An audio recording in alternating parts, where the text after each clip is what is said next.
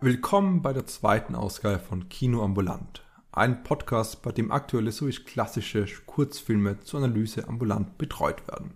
Das heißt, wir fokussieren unseren Blick auf ein ganz spezielles Themenfeld, das zu dem in diesem Podcast vorgestellten Kurzfilm passt und eine Grundlage zur Diskussion bietet. Und heute, rechtzeitig zum österreichischen Nationalfeiertag, hat uns der Ball von Ulrich Seidel in unserer Ambulanz zur Therapie aufgesucht, der sowohl auf DVD zu finden ist, als auch auf diversen Streaming-Plattformen jederzeit abrufbar ist. Mein Name ist Sebastian Fitz-Klausner und bei unserem zweiten Anamnese-Gespräch ist auch noch der Patrick Mark. ja, ich kann meinen Namen auch selbst sagen. der andere halt. Ja, der andere. Der Patrick ist da und der sagt euch ein ganz freundliches Hallo, ihr liebe Zuhörerschaft. Ich hoffe, ihr kennt meinen Namen auch, auch wenn selbst er ihn falsch ausspricht, beziehungsweise nicht ganz auszusprechen vermag, äh, beziehungsweise selbst wenn ihr meinen Namen nicht kennt, ist das komplett egal. Ja, damit beende ich meinen kurzen Monolog und gebe zurück an dich. Ich wollte nur ein bisschen dieses steife Ein, die steife Einladung ein bisschen auflockern, indem ich einfach über meine Worte mal wieder drüber stolper. Das ist dir wunderbar gelungen und ich muss sagen, ich es passt auch hervorragend zum heutigen Film. das stimmt natürlich. Das, das ist, da gebe ich absolut recht. Das ist so die, die Leute, die einfach nur ihr, ihren Text vorlesen und, da, und dann auf einmal wird bemerkbar, dass sie den Text vorlesen und da uns wird dann sagen, hier aufgelöst. Ähm, aber warum passt es zum heutigen Film? Der Ball von Ulrich Seidel. Patrick, worum geht's da eigentlich? Ja, bis, bis vor zwei Minuten, als du es erwähnt hast, war mir nicht ganz klar, warum wir eigentlich der Ball von Ulrich Seidel besprechen. Aber natürlich ist heute an unserem, an dem Tag der Aufnahme, ja, ähm, der 26. Oktober 2018, ähm, der Nationalfeiertag in Österreich und dazu passt der Ball hervorragend. Auch wenn der 26. Oktober, ähm, also auch wenn ich zumindest jetzt gerade eher in Halloween-Stimmung bin, so befinden wir uns bei Der Ball im Jahre 1982 und ähm, sind ein bisschen früher im Jahr, nämlich im Februar befinden wir uns inmitten der Faschingszeit in der kleinen Bezirkshauptstadt Horn und dort wird eben wie jedes Jahr das alljährliche große Ereignis, nämlich der örtliche Studentenball, ähm, zelebriert. Und ja, der Film Der Ball ist nicht Ulrich Seidels Erstlingswerk, aber ich, ich glaube, mhm. sein Zweitwerk. Es ist der Film, weswegen er, da werden wir gleich später drauf, noch drauf zu sprechen kommen, ich verspreche mich auch schon, ja, ähm, weswegen mhm. Ulrich Seidel angeblich von der Akademie geflogen ist. Ähm, ja, aber dieser Film dokumentiert so ein geflogen. bisschen. Er wurde, er wurde gegangen. gegangen. Ja. Aber der ähm, Film ähm, dokumentiert ein wenig ähm, diesen Studentenball und das drumherum und interviewt eben ähm, die örtliche Lokalpolitik beziehungsweise Teilnehmer des Balls. Ja, Punkt. Es ist zwar kein Studierendenball, aber es ist zumindest ein Gymnasialball und das ist sehr ähnlich, das stimmt schon. Ja, wobei es aber auch, nee, ist auch kein Gymnasialball. Also es ist nicht so, dass wir da nur ähm, Schüler hätten, sondern auch ehemalige Absolventen. Ähm, und ja. Worunter, es wird zumindest kurz angedeutet, sich eben auch einige, ja, mhm. bereits im Berufsleben befindliche Personen, aber auch Studenten befinden. Also es ist eher ein Studentenball als ein Schülerball so habe ich zumindest verstanden. Aber ja, ja ich, ich habe den Eindruck, es ist eigentlich ein Gymnasialball mal gewesen, der einfach sich zu einem gesellschaftlichen Highlight der Horner Stadtgemeinde entwickelt hat. Und äh, um jetzt auch wieder mal einen anderen blöden Witz zu machen, aber es passt doch eh perfekt, dieser Film, denn zu Halloween, weil er ist auch irgendwie so horrorhaft, oder? er zeigt ein Horror-Szenarien. Äh, ja, genau. Da. Hölle sind nicht andere das, Menschen, sondern Hölle sind äh, kleinbürgerliche Dorfgemeinschaften. Zumindest nach laut Seidel glaube ich das. Laut Seidel kann man das durchaus so sagen ähm, und das kommt auch in dem Film wunderbar herüber. Ja. Wollen wir dann ganz kurz besprechen? Ich weiß, es ist eine ambulante Ausgabe, deswegen werden wir uns mhm. einigermaßen kurz fassen, um euch, liebe Zuhörer, auch kein bisschen zu langweilen, aber wollen wir dann ganz kurz besprechen, warum das so gut rüberkommt. Ja, soll ich beginnen oder was zu mich rübergeleitet, damit ich äh, bespreche mal kurz, was, was mir da gefallen hat oder willst du dich selber? Das war mein das war mein grauenhaft schrecklicher Plan. Oh, ja. wow, mein Gott, das ist so eine ungewöhnliche Situation, wo ich als erstes darüber sprechen muss. Ähm, ja, nein, äh, also ist ein bisschen schwierig. Ich finde, der Film ist ein bisschen holprig. Äh, und das ist tatsächlich der, der Grund einfach, dass einfach Seidel hier ganz am Anfang seiner Karriere steht. Und das, was ich bei Seidel später sehr lieb gewonnen habe, nämlich wie er auch mit Außenseiter und mit dieser, wie er auch von Personen, die irgendwie ein wenig problematisch sind, durchaus eine Sympathie entwickelt oder zumindest eine Menschlichkeit zeigt, habe ich hier nicht so einen Eindruck. Und hier scheint er ein bisschen brutaler und zynischer einfach an die, Sache zu gehen und eigentlich seine Schauobjekte, wirklich als Schauobjekte zu verwenden. Und das hat mir ein bisschen, war ein bisschen schwieriger einfach anzuschauen. Während er, wenn man jetzt vergleicht direkt mit Edward Keller, da gibt es natürlich auch Figuren, die einfach grauenhaft sind und die würde ich auch nicht sagen, dass er mit Sympathien die begegnet, aber er begeht, begegnet ihnen noch immer mit einer gewissen Ambivalenz, beziehungsweise er lässt sie für sich reden. Er lässt sie für sich stehen und ich habe hier ein Gefühl, dass eigentlich er bei jetzt der Ball sehr klar die Leute einfach nur aufs Glatteis bringen möchte und da, dass sie darauf einfach umfallen nach und nach. Und es war trotzdem ein guter Film, es ist trotzdem ein interessanter Film vor allem, also gut ist vielleicht übertrieben, aber es ist auf jeden Fall ein interessanter Film. Also mir hat er gefallen, aber er ist nicht so gut wie seine späteren Werke, bei weitem nicht. Da gibt es noch so viele Ungeschliffenheiten. Und wie schaut es bei dir aus? Ich meine, du hast drei Tage lang gebraucht, um den Film mit mir beim Podcast zu besprechen. Also was hat dein Körper, warum wehrt sich dein Körper so dagegen, diesen Film äh, zu besprechen? Also was sind so deine Widerstände, die sich da aufbauen? Also ich glaube, ähm, der Grund der Wehrhaftigkeit meines Körpers, warum das so lange gedauert hat, kann eigentlich nur daran liegen, dass es verdammt schwer ist, eine gute Version von diesem Film ähm, zu finden. Auch eingedenk dessen, dass er eigentlich nur als VHS-Kopie existiert, aber ähm, trotzdem äh, konnte ich kein gutes Master finden, sondern musste mich dann auf eine YouTube-Version, ähm, an eine YouTube-Version halten, die nicht HD war und äh, die ja nicht die beste war und wo ich auch das Format ändern musste. Ähm, okay, aber das ist komplett irrelevant. Ähm, zu der Holprigkeit des Films, das fand ich eigentlich recht spannend und ich muss tatsächlich sagen, mich würde interessieren, äh, beziehungsweise kann ich das nicht ganz genau einschätzen, wie ich den Film gefunden hätte, beziehungsweise wie ich den Film eingeschätzt hätte, würde ich Ulrich Seidel nicht kennen und würde ich nicht andere Filme von ihm kennen. Ähm, du hast den Keller schon angesprochen. In den Keller habe ich mich leider noch nicht gewagt, habe ich noch nicht heruntergeschafft. Aber andere Filme, also die, ähm, die Paradies-Trilogie, beziehungsweise auch Import-Export und so. Also äh, Seidel ist kein beziehungsweise äh, das Sujet von Seidels Filmen und seine Herangehensweise an äh, Menschlichkeit und an Menschen ist mir keine neue. Deswegen habe ich der Ball relativ bald so interpretiert, wie du es gerade eben auch gesagt hast, dass er die Leute quasi auf Glatteis legen möchte, beziehungsweise diese Holprigkeit durchaus also intendiert ist und auch ja etwas ist, was der Film eigentlich kommunizieren möchte. Das macht er strukturell und macht er tatsächlich auch in dem, was die Leute sagen. Ähm, also die, die Holprigkeit des Kleinbürgertums, wenn man so möchte, die darzustellen und damit dieses Kleinbürgertum, das hast du auch schon gesagt, eben ein bisschen bloßzustellen. Wenn ich Seidel jetzt aber nicht kennen würde, dann glaube ich, hätte es mir ein bisschen länger gedauert, um überhaupt einmal äh, drauf zu kommen, was hier gerade geschieht, weil du meintest, dass er in anderen Filmen seine Leute sprechen lässt, für sie sprechen lässt und eigentlich muss man sagen, tut er das in dem Film auch. Alles, was er tut, ist die Kamera auf die Leute halten, relativ, relativ neutral und sie stellen sich selbst bloß. So habe ich zumindest empfunden. Also die stellen sich ich meine, gut, kann natürlich sein, dass Seidel mehrere Takes von jedem Interview genommen hat und dann die ähm, gewählt hat, die am schlechtesten informiert, äh, die am schlechtesten funktioniert haben. Möchte ich mir jetzt nicht unterstellen, aber durchaus möglich. Ähm, aber die Darsteller, also die Lokalpolitiker, was auch immer, die hier ihre Statements abgeben, die stellen sich selbst extrem dilettantisch dar und ähm, stellen sich selbst als sehr kleinkariert dar, mit sehr hohlen, teilweise, ja, sinnlosen, ich weiß nicht, aber sehr fragwürdigen ähm, Statements.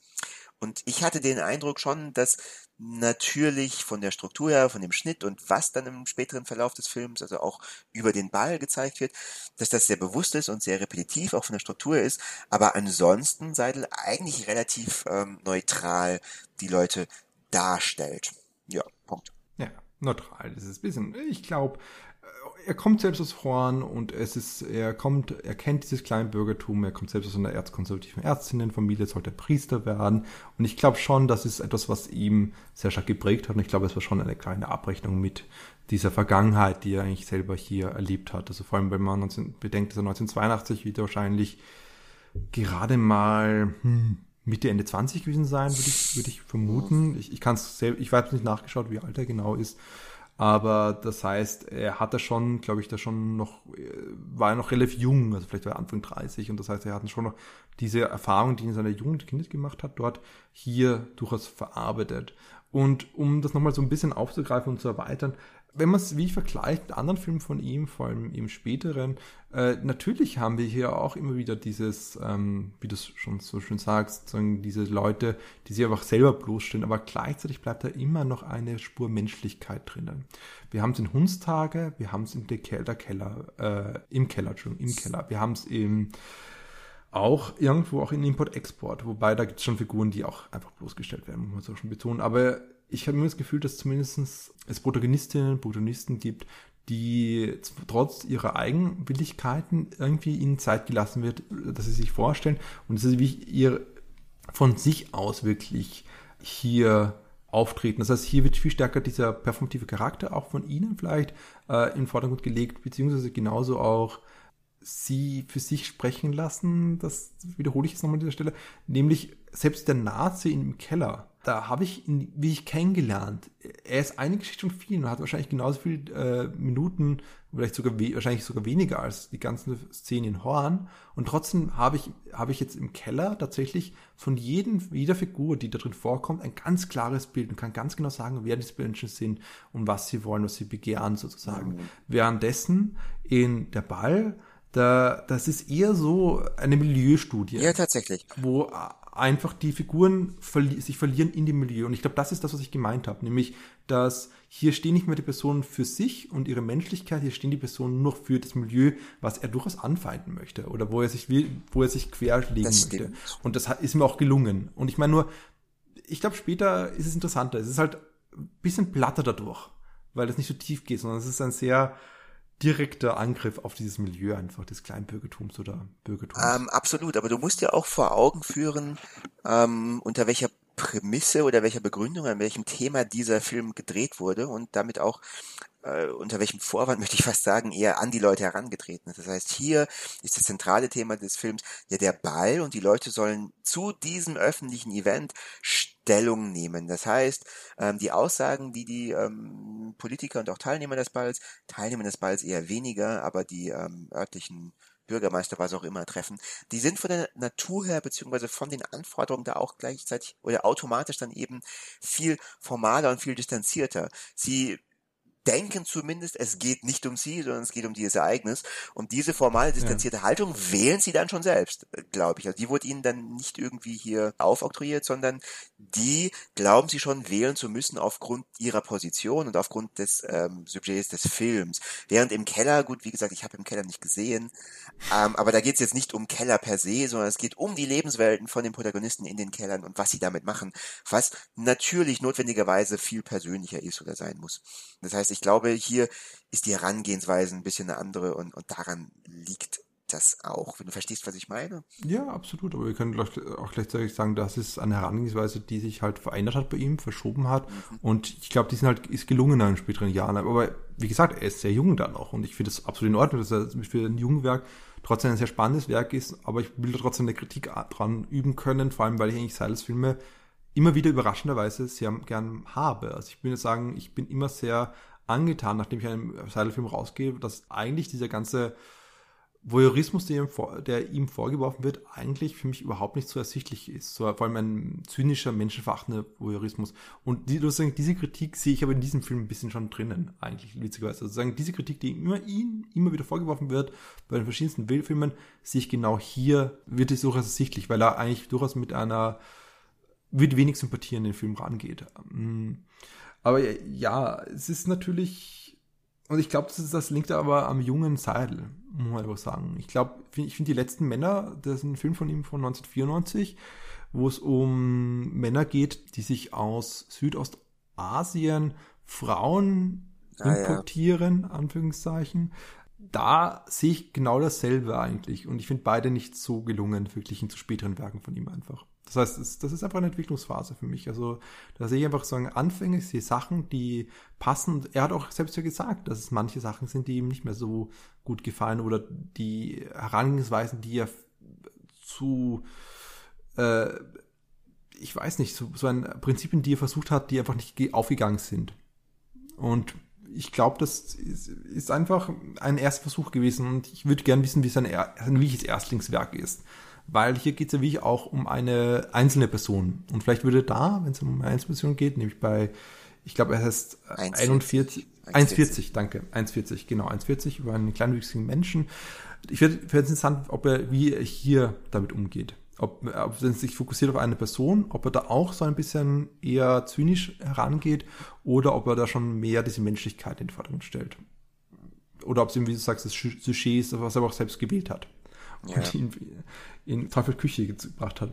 Aber weil du schon so schön immer wieder darauf hingewiesen hast, wollen wir vielleicht kurz mal so diese Struktur besprechen, die der Film verwendet, um eigentlich dieses Aufdecken von der, was hinter der glatten Fassade des Kleinbürgertums eigentlich steckt. Wie kann Seidel das eigentlich tun? Also willst du vielleicht mal kurz erklären, was denn so die, die zentralen Elemente, die diesen Film ausmachen oder wie der Film aufgebaut ist? Ja, also die zentralen Elemente des Films waren zumindest für mich oder ein zentrales Element des Films ähm, ist die, ich sag mal, Absurdität fast das Surreale. Also ähm, das entsteht, weil ähm, ja er wirklich unbarmherzig ehrlich ist und ähm, dadurch die Leute, die zu Wort kommen, ja nicht vorteilhaft dargestellt werden und es wirklich für mich also sehr verwunderlich war, wie ja, wie dilettantisch oder unbeholfen die Leute sich tatsächlich vor einer Kamera darstellen, obwohl sie eigentlich öffentliche Positionen und ähm, ja, damals wohl recht prestigeträchtige öffentliche Positionen wie Bürgermeister, ähm, Rechtsanwalt, was auch immer, tragen. Also wie hölzern die sich da ähm, an ihrem Monolog abarbeiten. Also es tut fast mhm. weh, sich das anzuschauen. und ich glaube, das ist tatsächlich das, ähm, zentrale Element, mit dem Seidel hier arbeitet. Also wirklich der Gegensatz zu dem, was man sieht und dem, was eigentlich rein formal in den Worten ähm, dargestellt wird oder rübergebracht werden soll. Also, mhm. weil berichtet wird hier von einem sehr schönen, sehr freudigen, ähm, sehr opulenten, äh, einer sehr opulenten Veranstaltung, an der sehr viele Personen teilnehmen und die der Höhepunkt des Jahres ist und ähm, ja, was man dann sieht, ist wirklich also recht antiklimaktisch beziehungsweise relativ abschreckend eigentlich schon. Beziehungsweise allein die allererste Szene, also da dachte ich wirklich, okay, das kann nicht ernst sein, das ist irgendwie Realsatire. Ich, ich kriege es jetzt nicht mehr genau hin, ich weiß auch nicht mehr, wer genau ähm, da Interviewpartner Das erste war. Interview ist vom Bürgermeister. Genau, der Bürgermeister. Mhm. Und, und er sagt wirklich, also das könnte man heutzutage in einer Comedy, in einer Satire-Show bringen. Er meinte, ja, die Menschen, die arbeiten ernst und ehrlich und hart und ähm, deswegen ist es wichtig und ähm, das finde ich auch sehr gut und sehr ähm, befürwortenswert, dass im Fasching da auch einmal der Spaß im Vordergrund steht. Also ich kann es jetzt nicht genau wiedergeben, aber das ist so surreal, da muss man sich an den Kopf greifen. Ähm, ja, und kann es auch fast nicht fassen, dass das nicht gescriptet ist und dass das echte Personen sind, die genau das so sagen und sich so darstellen wollen. Aber offenbar scheint es so zu sein.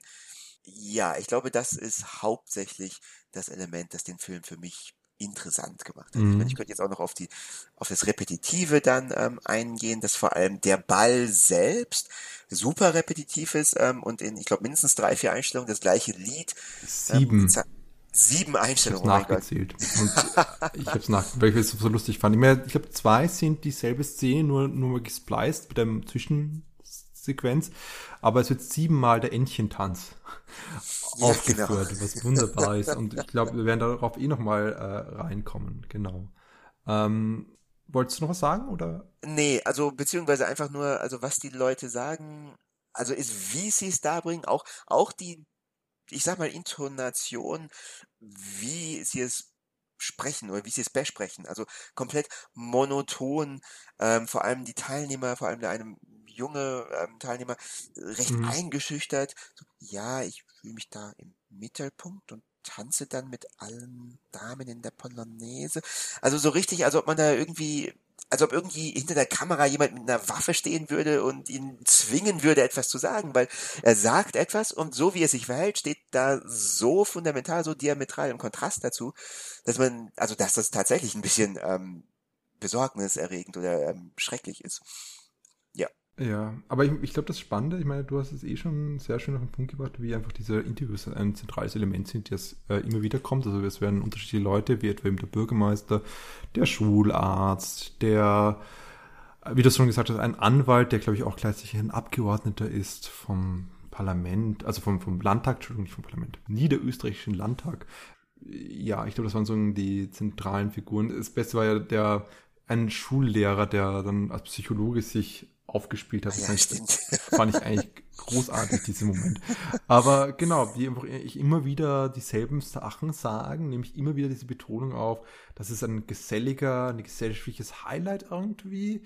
Äh, es ist, es ist etwas Wichtiges für diese Kleinstadt oder wir hören halt, ja, Kleinstadt, Stadt, Stadt, sagen wir Stadt. Es ist eine Kleinstadt, also 6000, ja, 6500 Einwohner, glaube ich, nur, ja, ja. Okay. Obwohl es Bezirkshauptstadt ist, aber. Ja, genau, darum dachte ich, dass es mehr hat, aber es ist halt, es ist halt echt für, die bisschen reicheren, äh, die bisschen reichen Aber gleichzeitig wird dieses gesellschaftliche Einsetzung mit dem, wie gesagt, banal kindlich infantilen gewählt, mit dem man möchte mal lachen, man möchte mal sich äh, ein bisschen Spaß haben und andererseits mal aber dann doch immer in eine in Wörter gepackt, die dann doch hochtrabender wirken. Es ist ein Ball für die Kommunikation, da trifft sich halt die Beamtenschaft, die Lehrerschaft, die Ärzteschaft, die Wirtschaft. Schaft, ja. Und die unselbstständigen Arbeiterinnen auch oder Angestellten auch. Also sagen, das fand ich auch wunderbar. Sagen einfach nur da sind mal die kleinbürgerlichen und bürgerlichen Berufe und dann, ja, da gab es auch noch die dann auch noch, stimmt, die gibt es ja auch irgendwie auch in dieser Dorfgemeinde.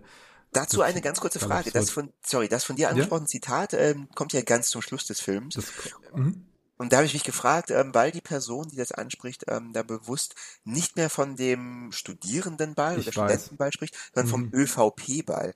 Das ist schon der gleiche oder ist das wieder glaub, ein anderer Ball? Ich glaube schon, dass das dasselbe ist. Wenn nicht, dann macht der Seidel absichtlich eine Verwirrung, ein Verwirrspiel, dass wir diese beiden Bälle zusammen denken.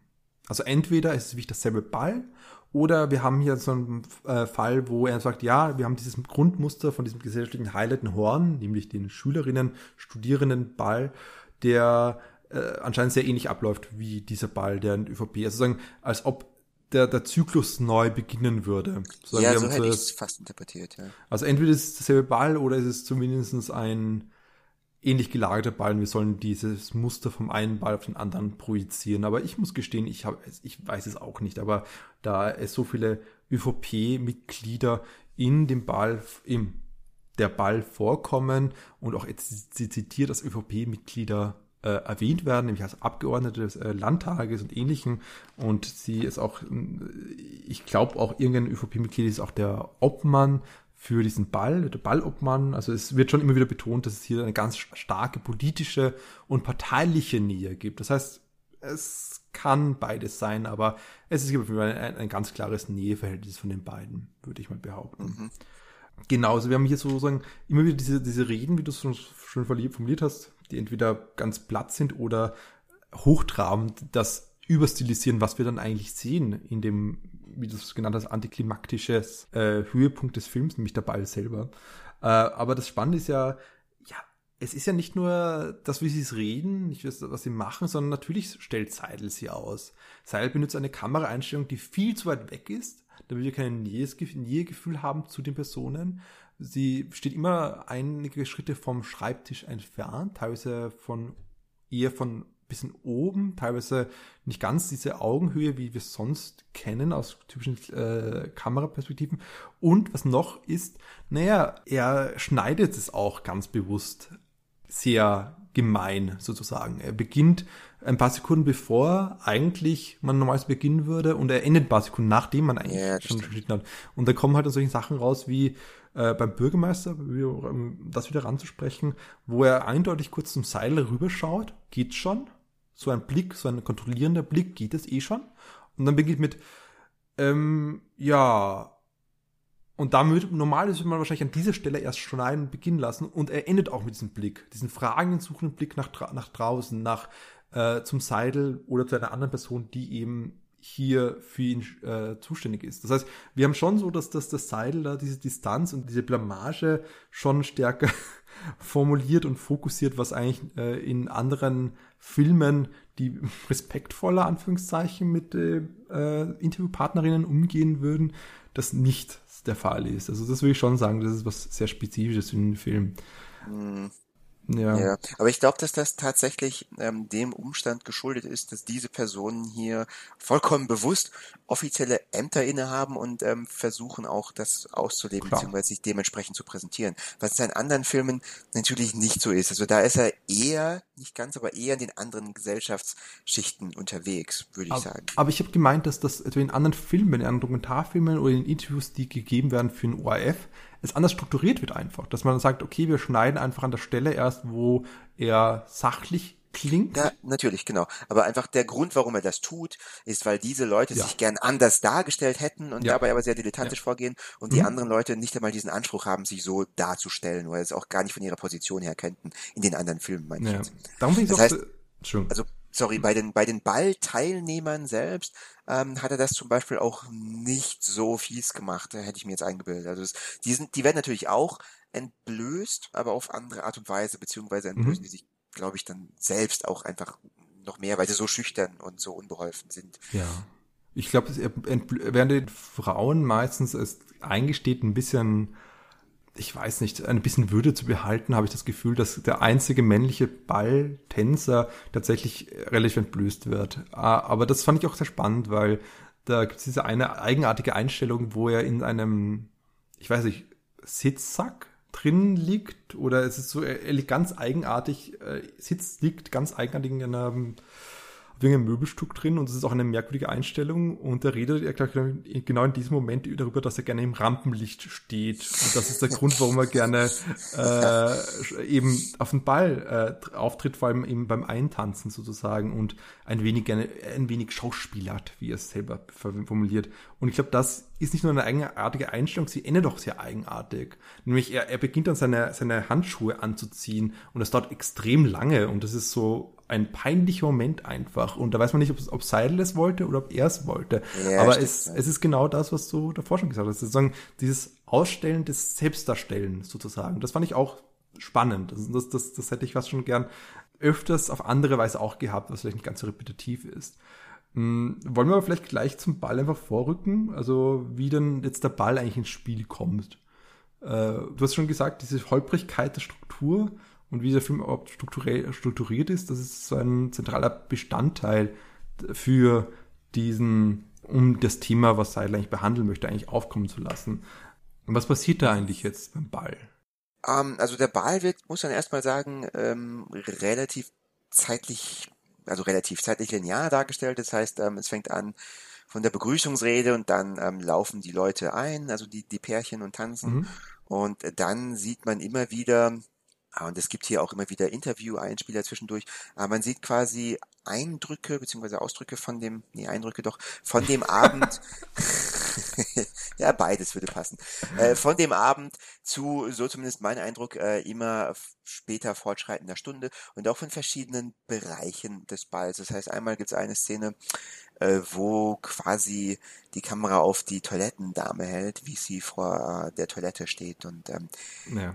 Geld sammelt. Und da habe ich den Kommentar akustisch nicht ganz verstanden. Nicht? Das war ein wunderbarer Kommentar. Das war der Kommentar, wo der Ma irgendein Mann, man weiß nicht wer es ja, ist, ja. darüber redet, dass man für die Partnerin die Tanzpartner organisieren sollte oder ablehnen ja. sollte. Das ja, genau, okay. Dann wollte das, ich vielleicht nicht verstehen. Ja, es war wunderbar. Er hat nämlich ganz ernst, ganz klar erzählt, ja, die Frauen genieren sich ja dann sonst, wenn sie jetzt hier selbst jemanden ablehnen müssen. Und er hingegen als, als der Partner, als der, als der wahrscheinlich Ehepartner, die impliziert von der entsprechenden Frau, der, der kann das eben für sie machen. Der strukturiert das, mit wem sie tanzen kann und mit wem sie nicht tanzen soll. Und gleichzeitig auch vielleicht zu ihrem Vorteil ist, wenn sie mit dem oder jedem anderen tanzt. Das heißt, das war so ein wunderbarer Moment und das fand ich auch mit dem, das schon davor kurz erwähnt, dass manchmal die Bilder auseinandergehen, Bild und Tonebene gehen auseinander. Und das war genau so ein Moment, dass ja. Äh, wir haben hier so die, diesen hochtrabenden, äh, klare, gibt es eine Balletikette, wo mehr, die Männer mehr äh, anscheinend eine, mehr, eine größere Macht haben darüber, was ihre Frauen machen sollen, weil das ist anscheinend wichtig so hier in diesem, in diesem äh, Kleinbürgertum. Und das wird gleich mit dem Verweis aufgeschlüsselt, wohin dieser Kommentar hingehört, nämlich aufs Klo. Das ist ein Scheißkommentar einfach. Und ja. äh, das haben wir einmal kurz davor auch genommen. Und das fand ich auch wunderbar. Wenn der Anspruch ist Antrittsrede, da sehen wir, sehen wir, hören wir diese Antrittsrede leicht im Hintergrund, während wir die, die langweiligen Gesichter in der Garderobe sehen. Das fand ich auch total schön. Wir sehen einfach ja, so die, die Garderobe und hin drüben werden vorgestellt, der Hof äh, der Hofrat so und so und der Regierungsrat so und so und wir sind sehr beeindruckt, dass sogar jemand von der Bezirkshauptmannschaft, die jemand da ist und dass es so ganz große Namen werden mit elendlich langen Titeln aufgelistet, um zu zeigen, wie toll alle sind eigentlich dort. Ja, und dann, also teilweise, teilweise war es aber wirklich akustisch nicht ganz so leicht zu verstehen, aber ich glaube, er hat dann wirklich auch noch ähm, quasi aufgenommen, wie manche Leute ähm, also auf dem Ball sich unterhalten haben. Also so, mhm. Ach, mir fällt das Wort gerade nicht ein, aber quasi, ähm, ach, was, wie heißt es denn, wenn man schlecht über andere Leute hinter deren Rücken redet? Lästern? Oder ja, ja, genau, einfach nur lästern, ja. Also solche, so typisches Dorfgeläster. Mhm. An zum Beispiel eine Szene, oh, ist die schwanger? Ja, die ist schwanger, wer ist das? Oder sowas.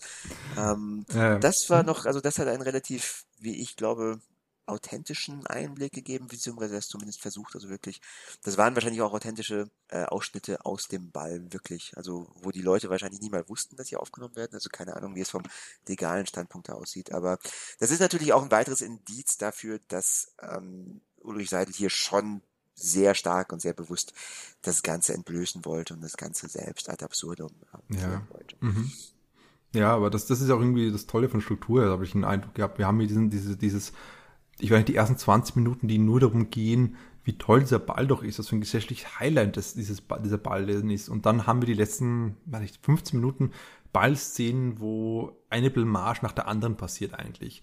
Wir haben den Psychologen, der darüber redet, dass, dass es schon sehr problematisch sein kann, wenn ein, wenn, wenn eine Frau oder auch ein Bursche, er spricht hier von Jugendlichen, äh, nicht zum Tanzen aufgefordert werden oder halt nicht tanzen können.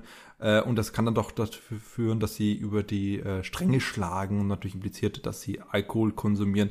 Aber der Witz dabei ist natürlich, dass gerade mal nur sehen, wie die ganzen erwachsenen Menschen den Alkoholkonsum so stark über die Stränge bringen. Das heißt, wir haben die ganze Zeit dieses Auf, dieses, dieses, dieser Film ist aufgestrukturiert in wir reden über den Ball, wie wichtig er ist. Wir bereiten uns vor, wir sehen Szenen der Vorbereitung, wir sehen der Vorbereitung des, am eigenen Körper, Vorbereitung von der Choreografie und dann sehen wir den Ball und, äh, und haben noch diese ganz wichtige Ansprache von wer alle dabei ist und auf einmal beginnt sich aufzuwickeln, aufzulösen, wo dann auf einmal einfach nur gegrölt wird und irgendwelche blödsinnigen oder lächerlichen Alkohollieder gesungen werden mit äh, wer im Mai geboren hat, steht auf, steht auf, steht auf und muss das Glas auf Ex trinken oder so in der Richtung. Also das ist ganz spannend, dass eigentlich hier dieses gesellschaftliche Highlight der Ballsaison oder der Horner Stadtlebens ganz klar dargestellt wird, wie, was passiert hier eigentlich. Es wird einfach nur Alkohol konsumiert, es wird einfach nur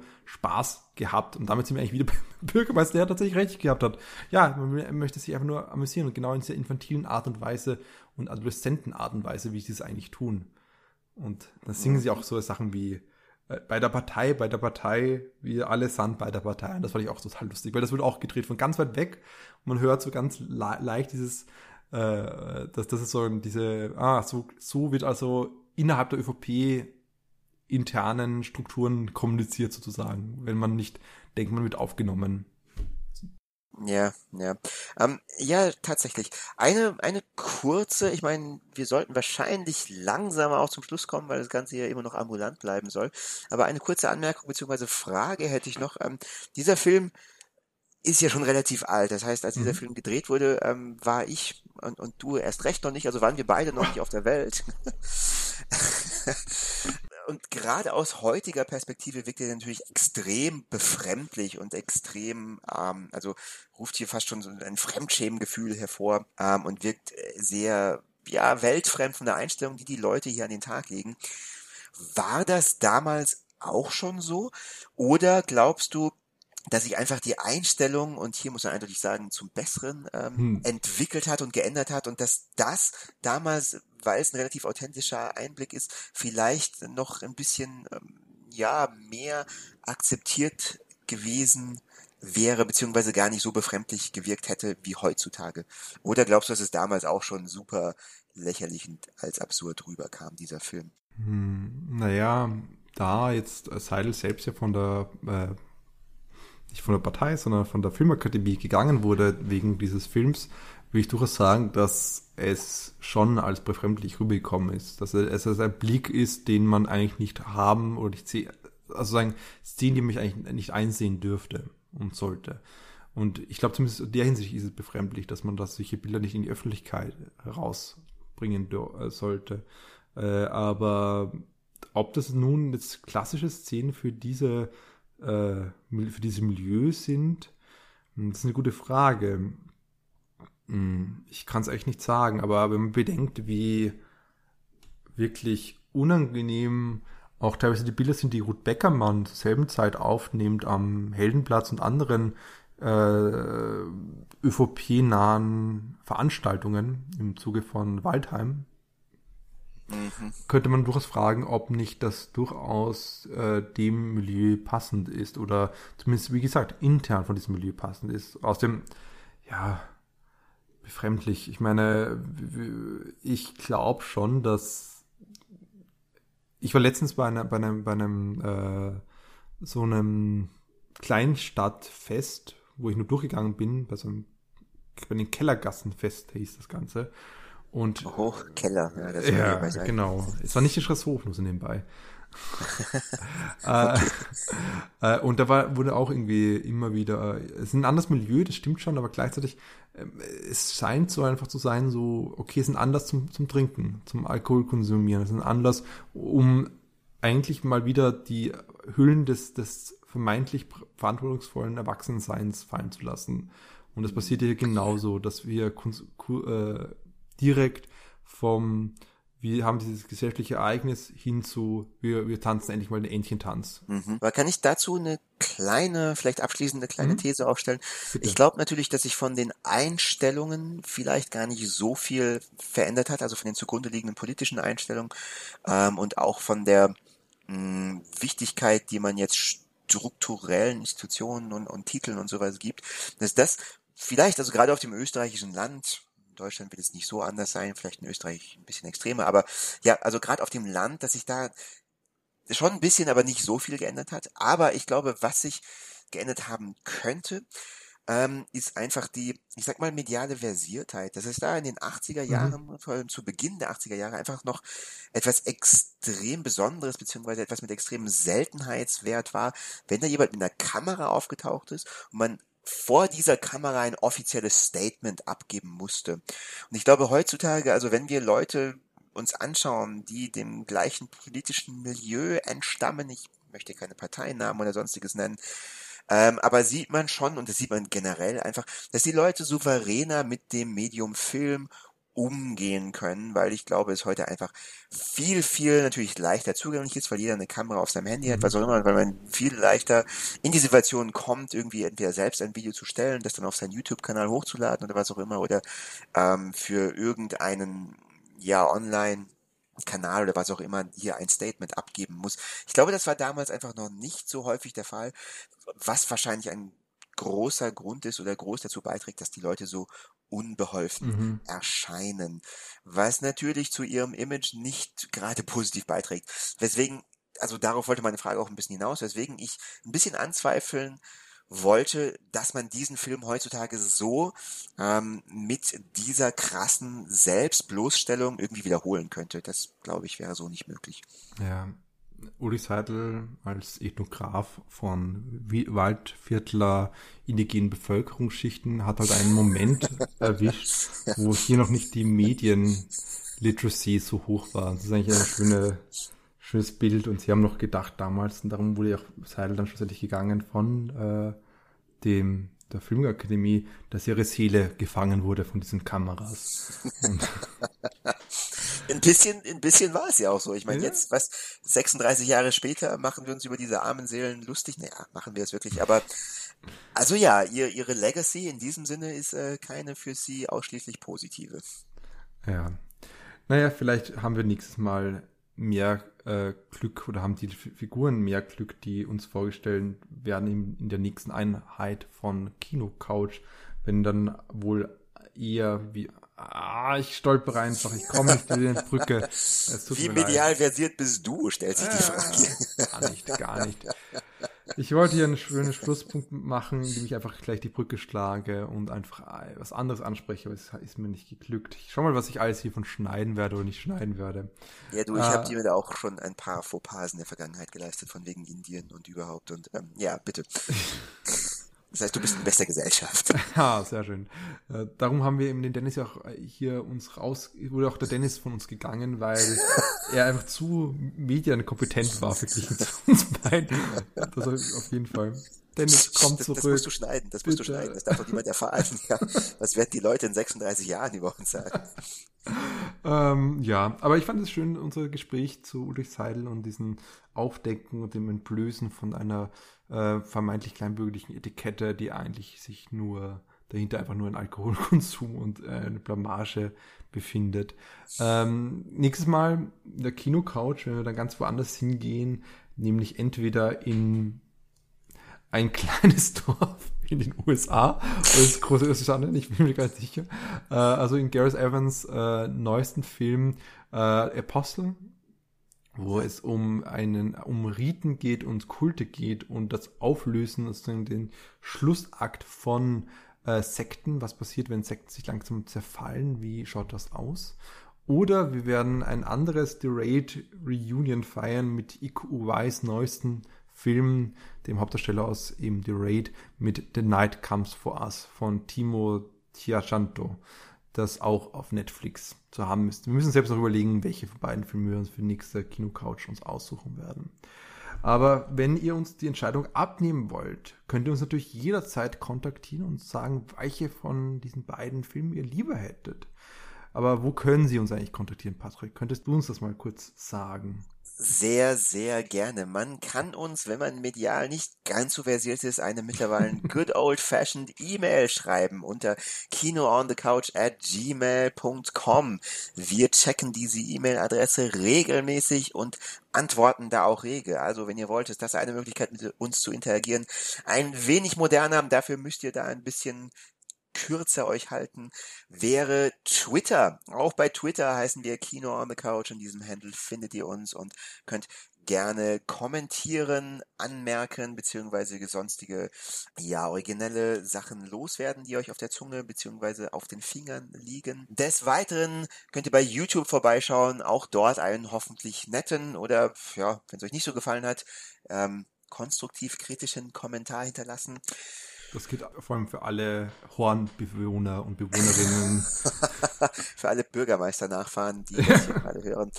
Ja, genau. Lasst uns also, ihr könnt uns auch gerne einen Daumen runter da lassen. Natürlich freuen wir uns über Daumen hoch, viel mehr. Und wenn ihr immer up to date bleiben wollt, keine Ausgabe von Kino on the Couch oder der ambulanten kleinen Bruder- bzw. Schwesterversion verpassen wollt, dann abonniert uns doch einfach. Klickt auf die Glocke und ihr werdet sofort erfahren, wenn es eine neue Folge von der Kino Couch gibt.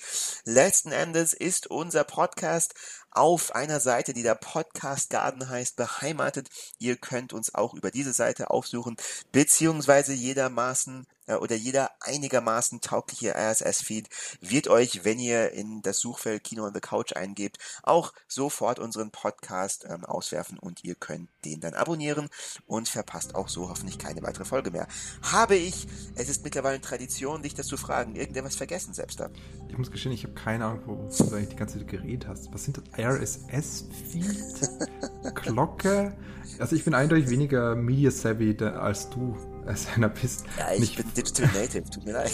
Ja, eh, ich bin einfach nur so ein angereizter Digitaler und ich weiß nicht, worum es geht eigentlich. Ich muss Aus- eigentlich ins Bett schon längst. Das ist, Aus dem ist tiefsten niederösterreichischen Land kommst du. ja, eh, ich komme zwar nicht aus dem Waldviertel, aber aus dem Machfeld und ich werde zwar nicht dorthin jetzt zurückkehren, aber ich werde mich trotzdem verabschieden, um in der Kleinstadt, wo ich gerade in Deutschland bin, ins Bett zu schlüpfen.